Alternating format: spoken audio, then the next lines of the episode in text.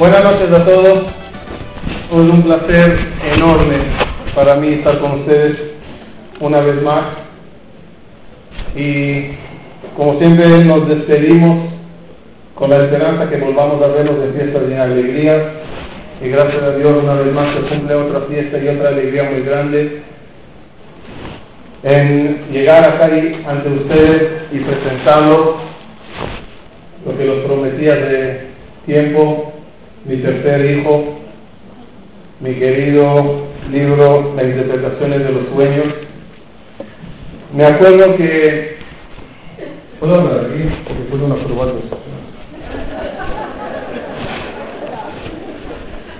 Me acuerdo que en ese salón que tantas conferencias se dieron aquí gracias a este equipo maravilloso de Hebraica, la señora Anabela. Dimos conferencias y una de ellas era la interpretación de los sueños, incluso me acuerdo que había un CD que rodó por allá de la interpretación de los sueños. Sinceramente cuando di esas conferencias dije, ya, ya entendí lo que es un sueño. Y lo que dije, ya, hasta aquí llego. Pero cuando dejamos Venezuela y nos fuimos a Israel, hubo un caso que la verdad me causó pensar dos veces y más profundo en lo que es los sueños. Compartiré con ustedes en este caso. Ustedes se acuerdan todos de la historia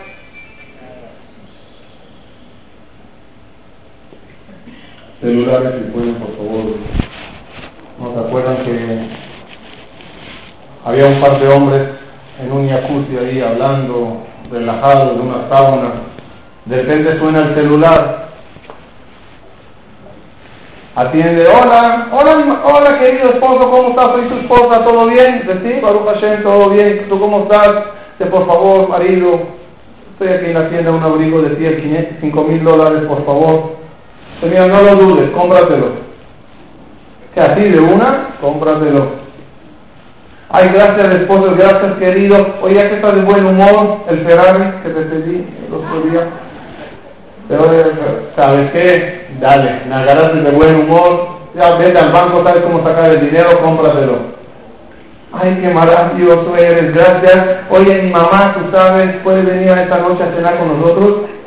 Diga que se mude a vivir con nosotros. Que traiga todas las cosas aquí en su casa. Gracias, esposo, eres lo máximo. Chao, chao, bye. Era el celular, dice. ¿De quién es este celular?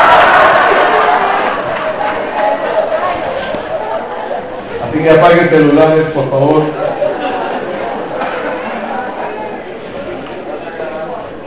Señores, señoras, el caso que estaba, que escuché en Israel me impactó, me causó revisar de nuevo todo el punto de los sueños. ¿Ustedes se acuerdan la, la triste noticia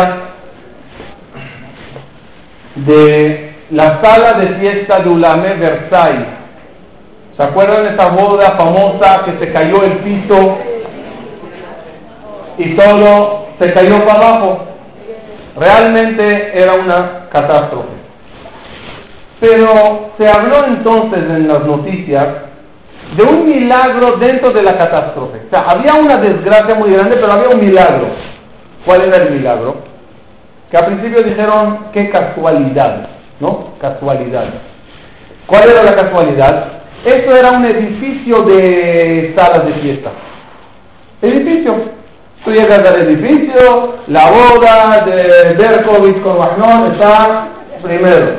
La boda de Bar ahí. Esto allá, edificio. Cuando se cayó el piso con todas las personas, la sala de fiesta que estaba debajo estaba vacía. Y todos dijeron, qué milagro, qué más dar, y estaría esto lleno, si había otra boda abajo, la desgracia sería el doble. ¿Por qué? Porque no es igual caerse de arriba abajo sobre sus pies que se te, que se te caigan encima de la cabeza. Las pérdidas serían más. Los periodistas fueron al dueños del edificio y le, dijeron, oye, ¿cómo puede ser que en plena temporada de boda, porque en Israel, ustedes, saben, con, con mucho, la comunidad judía en todos los lugares, con el Homer, que no se puede casar, y esto, lo hay épocas que de repente se convierten en muy solicitadas. ¿Cómo puede ser que en plena temporada un salón vacío en un edificio tan famoso y tan solicitado? Dijo el dueño, no sé. Hace dos semanas vino la novia y canceló. Pagó la multa y dijo, no me caso. El periodista, los periodistas, oh, oh, eso ya es interesante. ¿Por qué una novia cambia la boda dos semanas antes y se va a casarse en otro, en otro lugar? No que se separaron, se fueron a otro lugar van a la novia y le dicen, oye, ¿tú por qué cancelaste la boda? La novia dijo, tuve un sueño que me dijeron, no te cases allá. Ahora imagínense ustedes, ¿ah? son la novia, dos semanas antes de la boda, en sueño te dice, no te cases allá. Ahora te levantas por la mañana, estás seguro que el sueño está bien. Ahora vete a explicar al novio que no quieres casarse allá por un sueño. Digamos que le convencerás. ¿Convence a su mamá? ¿Ah? A la familia, a todos, hay que esto, hay que pagar multas, invitaciones ya repartidas, todo está arreglado, todo está pagado, todo hay que cambiar de multa. Vete a buscar una sala de mesa disponible en esta época. La novia se empeñó, yo no me caso. Y se salvaron muchísima gente por esta mujer, por esta novia. Muchísimas personas se salvaron por este no, por ese sueño. Cuando yo escuché eso, wow, increíble. Miren hasta dónde llega. Entonces, ¿qué es el sueño? ¿Qué es cuando una persona se va a dormir y ve una película? Unas películas que vemos de pesadilla, de, de, de cosas bonitas. ¿Qué son? ¿Es imaginación o mensaje? La conclusión, como ustedes lo verán en el libro, es hay y hay. La mayoría de los sueños no se los hace caso porque son productos de imaginación. En el día tú piensas en cosas y la noche se te transmite en imágenes. Pero hay sueños, y la Torah lo dice, en Hazal aparece, que son realmente un mensaje que se le está mandando a la persona.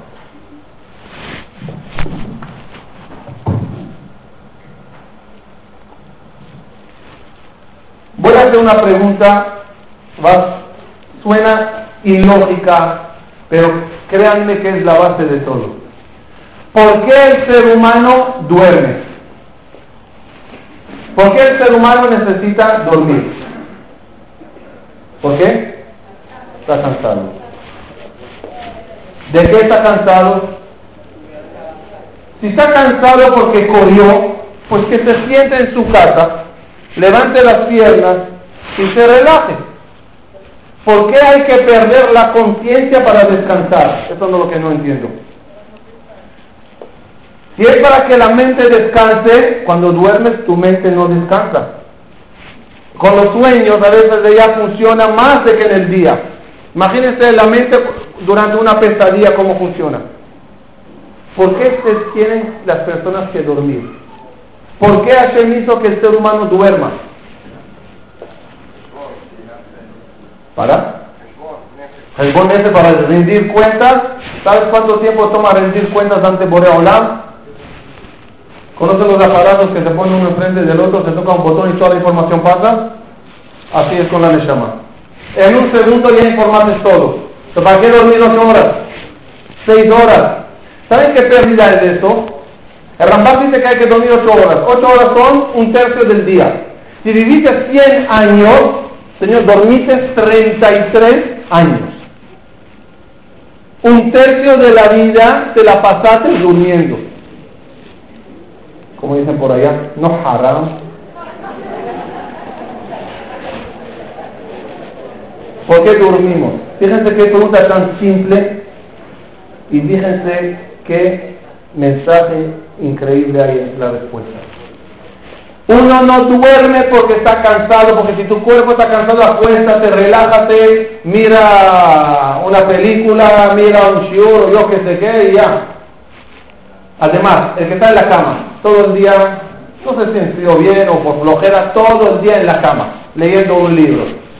Llega la noche, ¿tiene que dormir o no? Tiene que dormir. ¿De qué hubo está cansado? ¿Qué hizo? ¿Por qué tiene que dormir? ¿Qué hiciste? Vuelvo al celular. Un aparato como es el celular, le usamos durante el día. Uno caminó aquí en la calle, vino por atrás, le dice, su celular, 0414. El celular de la persona, ¿cómo funciona? Yo utilizo, el celular tiene dos partes, la batería y el aparato. ¿Qué utilizamos todo el día? El aparato. Toca, marcas, esto, mensajes. ¿Qué se cansó al final del día? ¿El aparato o la batería? La batería, no el aparato. El cuerpo no se cansa. ¿Qué se cansa, o mejor dicho, se desgasta? Es la Neshama. De la misma forma que en la noche tengo que conectar mi aparato celular a la fuente de la energía para que se recargue, yo en la noche tengo que dormir para que mi alma se eleve, se conecte a la fuente de energía, se cargue y al día siguiente me levanto con más fuerzas para otro día. ¿Qué pasa cuando yo cargo el celular mal? Meto y saco, meto y saco, meto y hago. Al día siguiente, ¿qué pasa? Tengo batería baja. ¿Qué pasa cuando uno duerme mal? Se duerme, se levanta, piensa, da vuelta, y viene, llega, llega al día siguiente y no aguanta. A mediodía tiene que dormir otra vez. Es igualito. ¿Qué pasa si se conecta la, la batería sin parar horas y horas? Se quema. Tampoco se puede uno quedarse dormido. Entonces acabamos de entender la profundidad de lo que es ir a dormir. No es cualquier cosa ir a dormir. Ir a dormir es, ir a dormir es conectar mi alma para que tenga una vida para un día más. En ese tiempo que estoy durmiendo, mi Neshama es informada de todo lo que la va a pasar. Mi Neshama está al tanto de todas las cosas del día de mañana. ¿Qué son los mensajes? ¿Qué son las imágenes de los sueños? Imagínense un profesor. Un profesor sabe mucho y va a dar una clase a un sordo mudo. ¿Cuál es el problema entre los dos? Que la información tan sabia que tiene el profesor no se la puede transmitir al sordomudo. Hay aquí un problema de comunicación.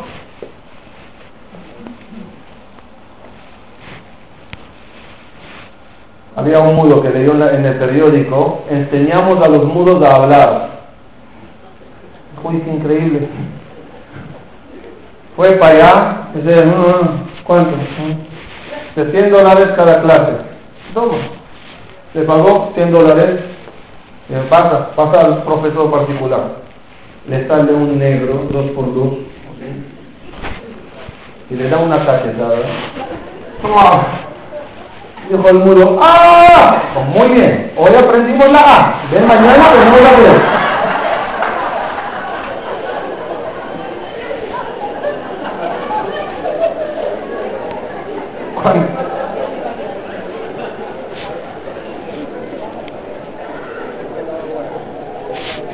Cuando, cuando el todo mundo, cuando el todo mundo quiere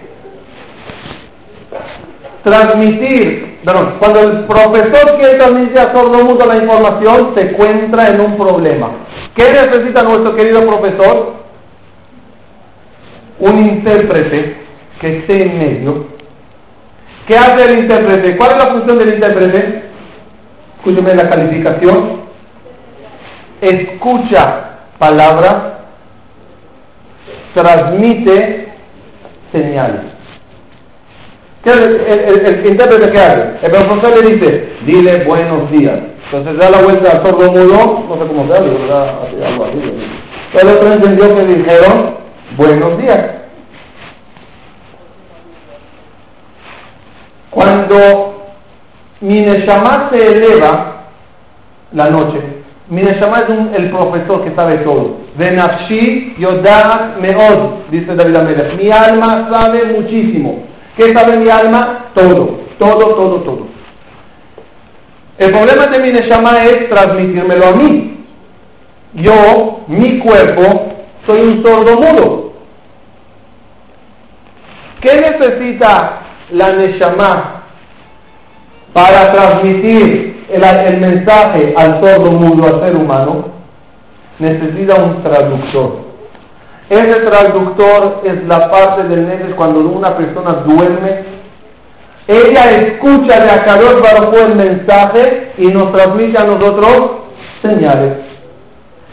La imagen que escribe en el sueño es una señal que hace alusión a una frase.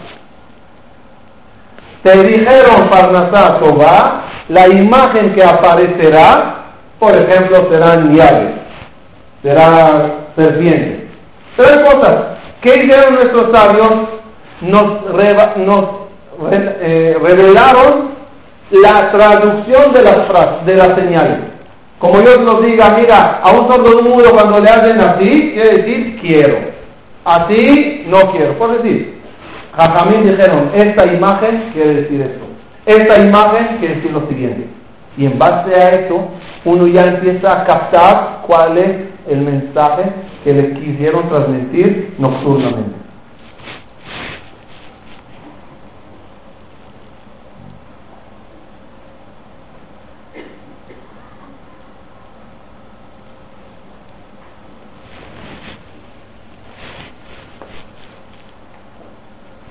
Muchas veces tenemos sueños con seres queridos que ya dejaron este mundo. Y muchas personas saben de experiencia propia, de repente viene la abuela, la mamá, gente que ya dejaron este olam. En el libro traje historias, no lo que me contaron personas, porque al que me convenció a mí no te, no te convencerá a ti, porque yo le conozco, pero tú no. Busqué ejemplos a donde hay testigos a los hechos.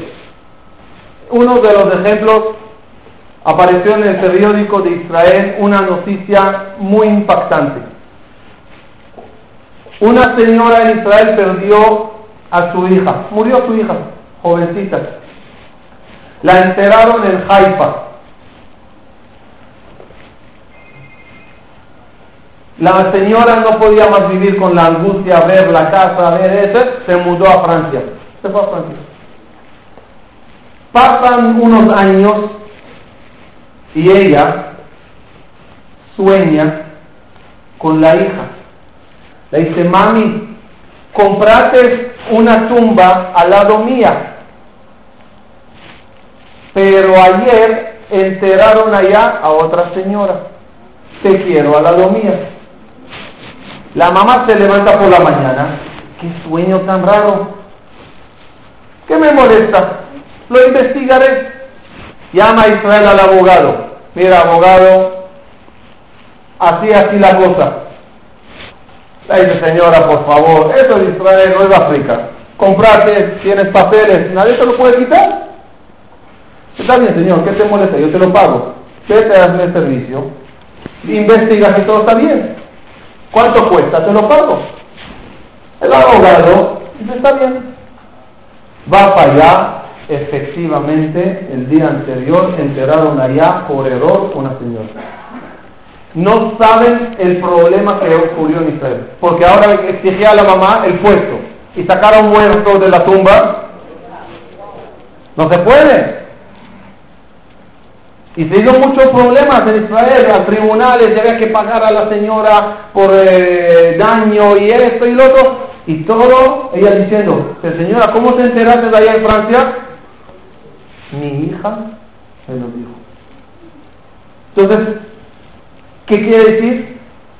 Además de todas las pruebas que hay con esto, que hay, que existe la vida después de la vida, lo hablamos aquí muchas veces, muchas veces hablamos de la vida después de la vida, las pruebas que existen, sean de regresión, ¿se acuerdan las pruebas de regresión que hablamos de ellas?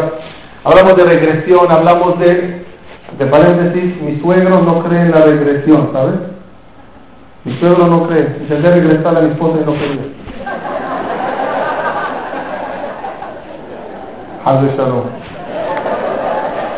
Yo ya lo dije siempre, sin Sara soy cero. Eso ya lo saben. Cuando, cuando uno ve, cuando uno ve esto que dicen, mira aquí está, las almas viven, las almas saben, los sueños son medios de comunicación. Cuando estaba escribiendo este libro, estando en Israel, escuché una conferencia de un rabino y él citó un caso de un juez. Como es rabino, yo no los creo. Entonces, agarré y dije, quiero confirmar esto, porque me suena demasiado. Y si este jajam lo dijo, no lo dudo, pero quiero verlo. Fui a Simax y compré el libro. El libro se llama Lemala Minahushim, del, del juez del corte, de la Corte Suprema de Israel, Yaakov Bazak.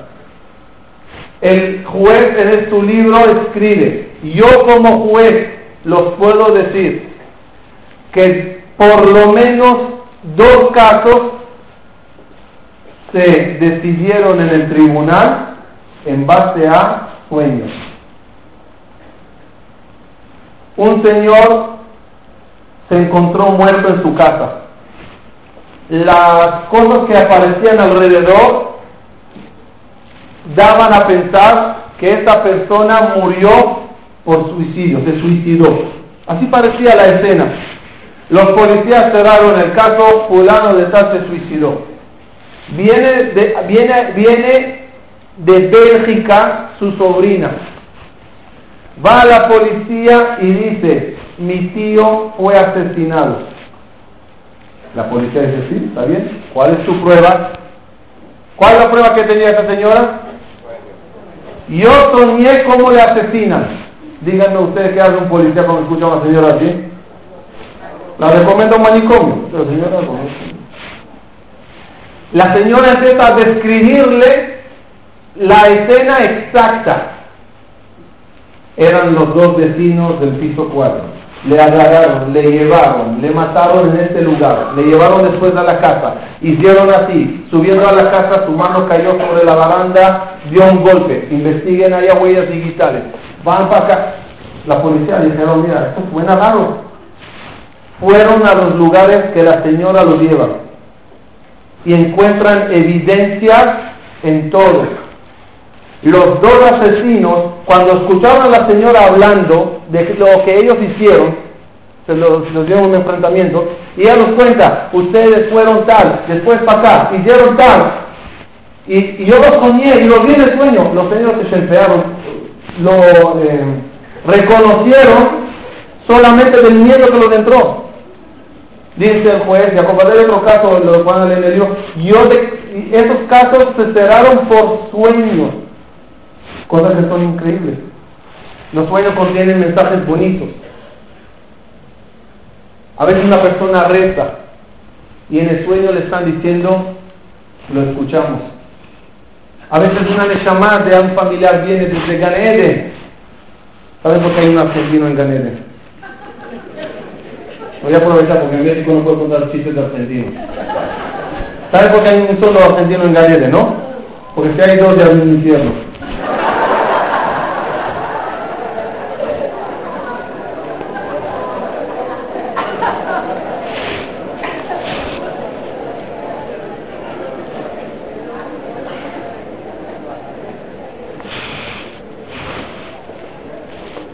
Un midrash bellísimo que encontré que cuenta lo siguiente.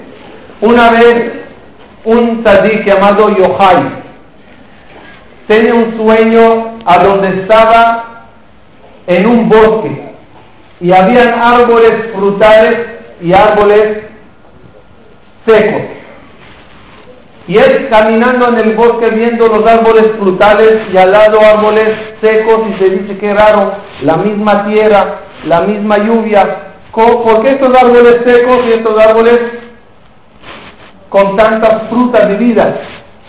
De repente entra un viejito, de repente entra un viejito con un tobo y empieza a agarrar agua y regar los árboles secos. Y estos árboles empiezan a florecer. El señor Yohai, el Sadik Yohai, estaba recostado sobre uno de los árboles. Llega ese señor viejito al árbol a donde estaba recostado Yohai, deja el tobo de lado y saca un recipiente de oro y riega el árbol con esa agua que había en ese recipiente. Y de repente el árbol se convierte ramas, flores, hojas, frutas, algo impresionante. Se levanta el señor Yohai y dice, ¿qué es este sueño?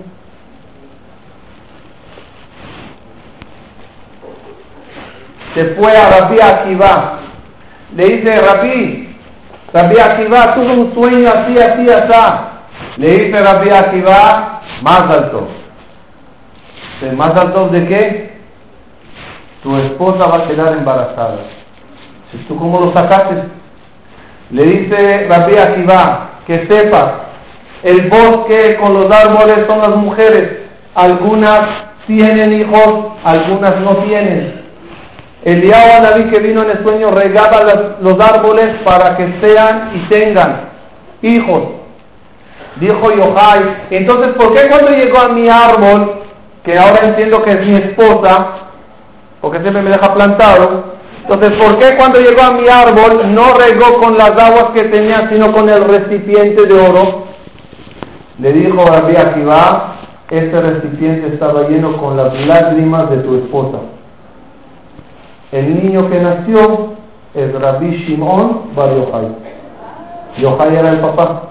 Así cuenta el Midrash la historia del nacimiento de Rabbi Shimon Bar Yochai. Cómo fue avisado y anticipado con un sueño antes. Que, todos, que todas las mujeres no que las falta, falta hijos que lo tengan de verdad Hashem.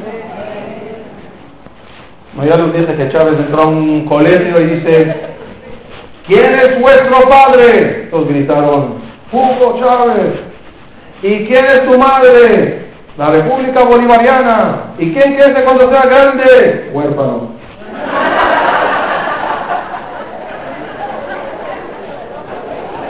Ok. Con mucho placer y regocijo, los quiero regalar este libro las interpretaciones de los sueños. En la portada, a propósito, decidí poner un rollo de películas a donde arriba aparece como frases que nos dicen cuando dormimos y en la noche se nos transmiten imágenes. Creo que el único medio de comunicación de Dios hacia a nosotros la única forma que si Dios me quiere decir algo es a través de sueños. Fax no me va a mandar, ni mail, ni un ni una nota el celular. No, no somos en esos niveles de antiguamente de profecía. Somos personas simples. Si Akadosh algo quiere decirnos algo, es cuando la Neshama de nosotros se eleva hacia Él es el momento a donde Dios puede transmitir. Y qué lástima que el único canal que existe de comunicación le despreciemos por no conocer las claves, por no conocer qué quiere decir la imagen. En no conocer cómo se diferencia entre un sueño de mensajes y un sueño de imaginación. En el libro vamos, escribimos cómo exactamente se puede uno levantar por y decir, no, era imaginación, no, era mensaje. Y así uno va entendiendo lo que Hashem le quiere decir. Gracias a Dios, ya van 10.500 libros en total que regalamos, 2.500 del primero, 2.500 del siguiente y 5.500 de este. En nombre de todos ustedes, quería agradecer a un señor muy especial, a una familia muy especial, la familia CIS en México, que se me acercó hace un tiempo y me dijo, por favor, quiero regalar todos los libros para la comunidad mexicana una comunidad que está pasando por un momento un poco difícil. La solidaridad, la, solidaridad, la hermandad es impresionante. Tenían que ver los teilín que se leyeron el sábado antes de las elecciones allá. No yo lo organicé, jóvenes todos vinieron y hicieron muchas cosas. ¿Por qué Teilín? Ah, con nuestros hermanos en México. Yo, con ¿y qué? ¿Conozco? En Venezuela. Eh, hermanos en Venezuela. ¿Y ustedes conocen? ¿Estaban allá? No, no estamos allá. Escuchamos que están pasando un problema. ¿Por qué no restaremos por ellos? Una mano lava la otra y las dos lavan la cara. Ustedes fueron los patrocinantes para que los dos primeros libros se repartan en todo el mundo y esta vez viene de afuera hacia adentro y así es, esa es la, bonita hermandad entre todos. Como de costumbre siempre es que el jefe, el jefe, ser bueno con el prójimo, esto es lo que más alegra a Kadosh Baruj Y cuando combinamos el jefe con la Torah, es la combinación perfecta. A cada Baruj nos dio los diez mandamientos. Los diez mandamientos de qué está compuesto? Cinco mandamientos entre nosotros y, el, y Dios y cinco mandamientos entre nosotros y el prójimo. ¿Cómo se dice i? ¿Cuál es la, letra en hebreo que une las cosas? Vav. La Vav es i. El nombre sagrado de Dios bendito, ¿cómo se escribe? Yud, la letra He, la letra Vav y la letra He. ¿Por qué? Porque Dios nos dio Yud mandamientos. Yud es 10, que están compuestos de 5 y 5. ¿Quién tiene a Dios bendito con él todo el día? El que sabe siempre combinar entre estas dos cosas. Combinar entre lo que quiere Dios y jefe.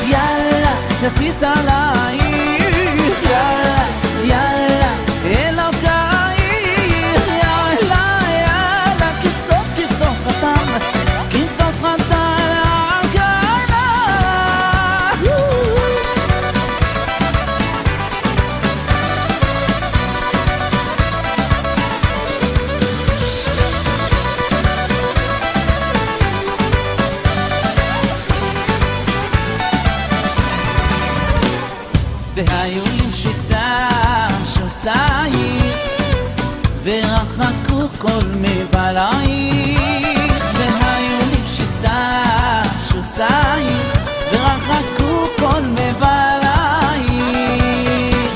והיו לבשיסה שוסייך, ורחקו כל מבלייך. והיו לבשיסה שוסייך, ורחקו כל מבלייך.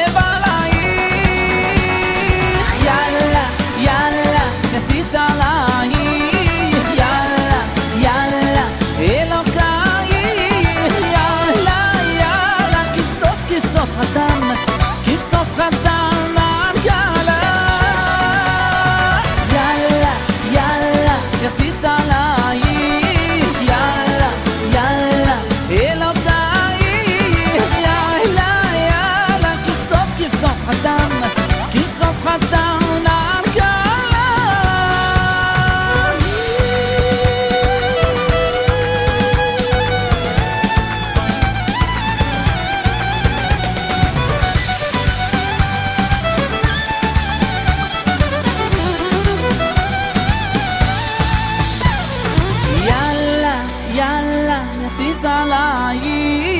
עלייך, יאללה, יאללה, אלוקייך, יאללה, יאללה, כבסוס, כבסוס חתם, כבסוס חתם,